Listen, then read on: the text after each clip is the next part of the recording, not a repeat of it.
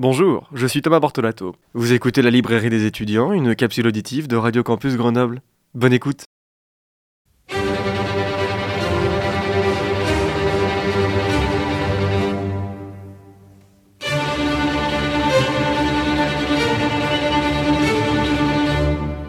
bien bonjour, bonjour à toutes et à tous. Je suis très heureux de vous retrouver aujourd'hui pour cette toute nouvelle chronique de la librairie des étudiants. Quelle est la vie au cœur des halles parisiennes? Pour répondre à cette question que je viens de vous poser, je vous propose d'ouvrir le roman d'un de mes auteurs français préférés. Je veux vous parler aujourd'hui d'Émile Zola. La saga des Rougon-Macquart est l'une des plus connues dans notre littérature française et aujourd'hui, je veux ouvrir avec vous Le ventre de Paris. Disponible dans diverses maisons d'édition et celle dont je vous parle aujourd'hui nous vient de chez Folio. Petite coquetterie de ma part, nous n'allons pas commencer par le premier tome de la saga, mais par le troisième volume des Rougon-Macquart. Ce livre nous plonge dans l'atmosphère de Paris au temps de Napoléon III. Sortez vos marque-pages style Second Empire, nous partons aujourd'hui pour les Halles parisiennes. Madame Françoise est une maraîchère qui gagne souvent les Halles de Paris pour vendre ses récoltes. Dans les toutes premières heures du jour, elle recueille un jeune homme fatigué et habillé presque qu'avec des haillons. Il prend place à l'arrière de la voiture de Madame Françoise tentant de retrouver un peu d'énergie sur le chemin qui les mène tous deux à la capitale. Peu bavard dans un premier temps, le jeune Florent assure à Madame Françoise qu'il part retrouver de la famille dans la capitale et caresse l'espoir de trouver un emploi. Paris approche, et la voiture s'enfonce avec de nombreux autres dans les rues qui bordent le quartier des Halles. Il se révèle pour la première fois à Florent les étals et les différentes voitures des producteurs qui viennent composer les Halles parisiennes. La nourriture s'entasse de partout, les gens vont et viennent pour préparer l'ouverture aux clients. Par un hasard de circonstances, Florent retrouve Quenu, son frère, boucher charcutier travaillant aux halles avec sa femme Lisa, Lisa qui est la fille aînée des Macquart. Quenu va proposer d'héberger son frère, le temps que celui-ci se remette sur pied. Évoluant dans le quartier des Halles, apprenant peu à peu en observant, Florent va profiter d'une aubaine pour travailler. L'ancien inspecteur des Halles, M. Verlac, est malade. Le poste devenu presque vacant, Lisa et Quenu vont faire des pieds et des mains pour que Florent accepte le poste. Doté maintenant d'un travail et de cette situation confortable, Florent va rentrer pleinement dans les halles. Florent va rentrer dans le ventre de Paris.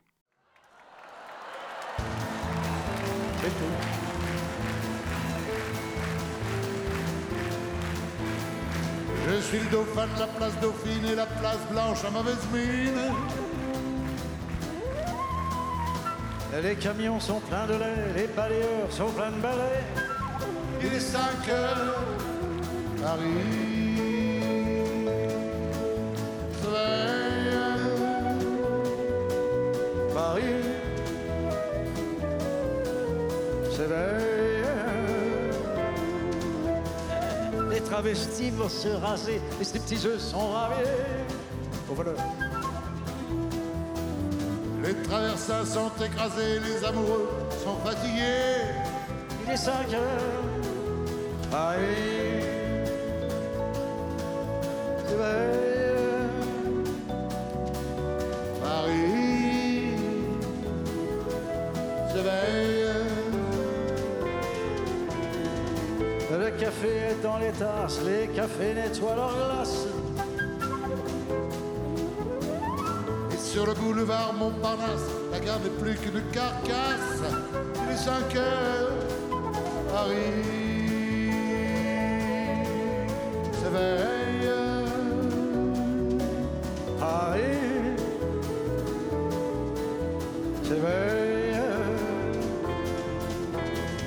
Les banlieusards sont dans les gares, à la Villette, on tranche le. Paris by night regagne l'écart, les boulangers font des bâtards. Il est 5 heures. Paris s'éveille. Paris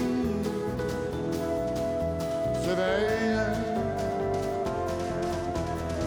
La tour Eiffel, la aux pieds, l'arc de triomphe est ranimé.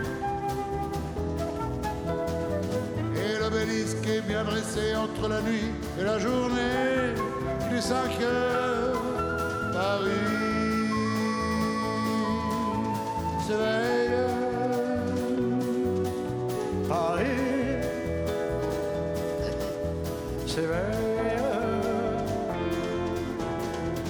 Les journaux sont imprimés, les ouvriers sont déprimés. Les gens se lèvent, ils sont brimés. C'est l'heure où on va se coucher. Il est 5 heures. Paris se lève.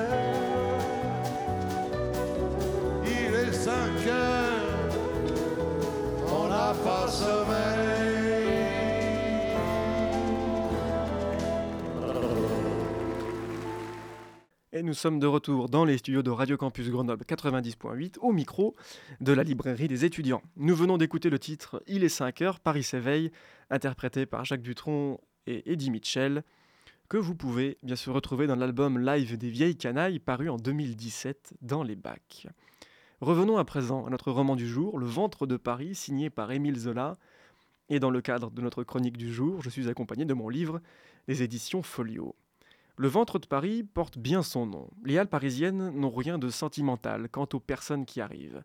Peut-être est-ce dû au comportement parisien. Et j'en voudrais pour preuve le personnage de Madame Françoise, pétrie de gentillesse, qui aidera Florent à gagner la capitale, alors que le pauvre homme est sans le sou et n'est plus que l'ombre de lui-même. Les halles parisiennes comme un ventre, fait pour digérer n'importe quelle personne, qui nuirait au bon déroulement d'une journée dans ces lieux. Ce roman est une fois de plus une entrée en la matière pour la compréhension de la monnaie et de l'utilisation de l'argent sous le Second Empire.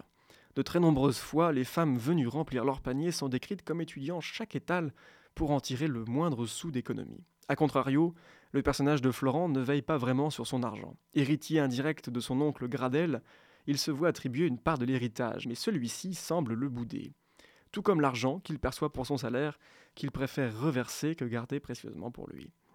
Florent se voit rapidement devenir inspecteur au pavillon de la marée dans les Halles. Il remplace son prédécesseur, M. Verlac, trop souffrant pour continuer à exercer. D'abord conspué par les marchands comme par la Normande, il finira par s'attirer la compassion et le soutien de toutes. Mais est-ce que cette sympathie progressive ne cacherait pas une autre idée pour exploiter le jeune homme? Émile Zola, chef de file du mouvement littéraire du naturalisme, prend tout son aise à nous décrire les lieux où évoluent les personnages. Des bâtiments jusqu'aux odeurs, Émile Zola nous immerge avec force et talent dans cet univers impitoyable des Halles parisiennes. Je parle aussi des odeurs, éléments indispensables qui vont traverser les lieux qui ponctuent ce roman. Avec les changements des saisons, Émile Zola se plaît à nous décrire la partie de la marée des Halles, avec les odeurs de poissons, changeantes entre l'hiver et l'été. C'est aussi un roman sonore, visuel, parfois sale, quand il nous décrit les rues adjacentes des Halles, où s'entassent les légumes, les caisses sur la voirie et les voix portées par les crieuses à la jetée. J'ai beaucoup aimé les scènes de description des lieux, avec pour scène favorite l'arrivée de Madame Françoise et de Florent près du quartier des Halles.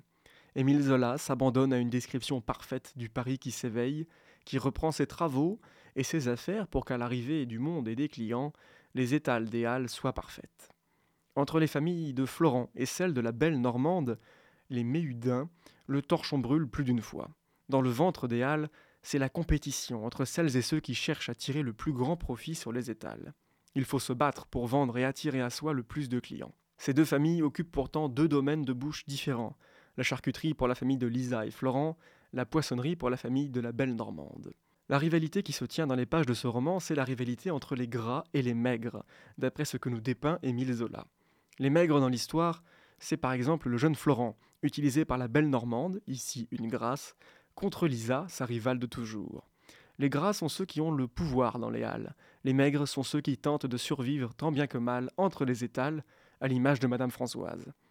Le personnage de Florent comme objet de convoitise et même peut-être de désir pour la belle Normande, qui voit en lui bien plus que le moyen de nuire à Lisa. La saga des Rougon-Macquart tisse sa toile, dès le premier roman évidemment mais nous retrouvons entre ces lignes le personnage de Claude Lantier, neveu de Lisa. Ce personnage que l'on peut qualifier de bohème, nous le retrouverons peintre dès le ventre de Paris, mais surtout dans le roman L'œuvre, volet suivant de cette saga familiale. Tout le roman tire une ficelle sous-jacente de la politique. Florent cache son passé qui semble lui avoir porté défaut, un passé qui se lie à la politique. Alors, participer aux réunions révolutionnaires contre l'Empire dans la boutique de Monsieur Le Bigre, marchand de vin, devient une nécessité. Faire basculer l'Empire, faire tomber ceux qui lui ont défait son passé. Florent veut prendre sa revanche sur les personnalités de cet État impérial. Mais ces idées de révolte contre l'Empire ne sont-elles pas, elles aussi, la source de méfiance de ses proches? Entre les idées politiques de Florent et les ragots qui commencent à circuler sur lui, et vous le savez, les ragots sont toujours à tort, Florent risque bien de tomber de sa position dans son travail et dans sa famille. Voici donc l'histoire d'un homme parti de rien, arrivant à une situation respectée sans doute grâce à un coup de pouce du destin. Mais dans le quotidien bien huilé et implacable des Halles, le jeune Florent va découvrir tout ce qui compose cet univers, aussi sombre et lumineux qu'est le ventre de Paris. Ainsi va la littérature. Notre roman du jour, Le ventre de Paris d'Émile Zola, est disponible dans toutes nos belles librairies indépendantes, dans diverses maisons d'édition. Le troisième livre de la saga des Rougon-Macquart a tous les éléments essentiels pour vous plonger dans les halles parisiennes et dans ce milieu aussi impitoyable qu'envoûtant. Je vous donne rendez-vous la semaine prochaine dans une nouvelle chronique de la librairie des étudiants pour ouvrir ensemble une biographie. D'ici là, vous pouvez bien sûr retrouver les informations et l'actualité des chroniques sur la page Instagram de la librairie des étudiants, et vous pouvez retrouver la capsule auditive de cette chronique en balado-diffusion sur la page 10 heures de l'émission et sur le site internet de Radio Campus Grenoble 90.8 à la rubrique de la librairie des étudiants. Je vous souhaite de passer une bonne semaine et surtout d'avoir de très belles lectures.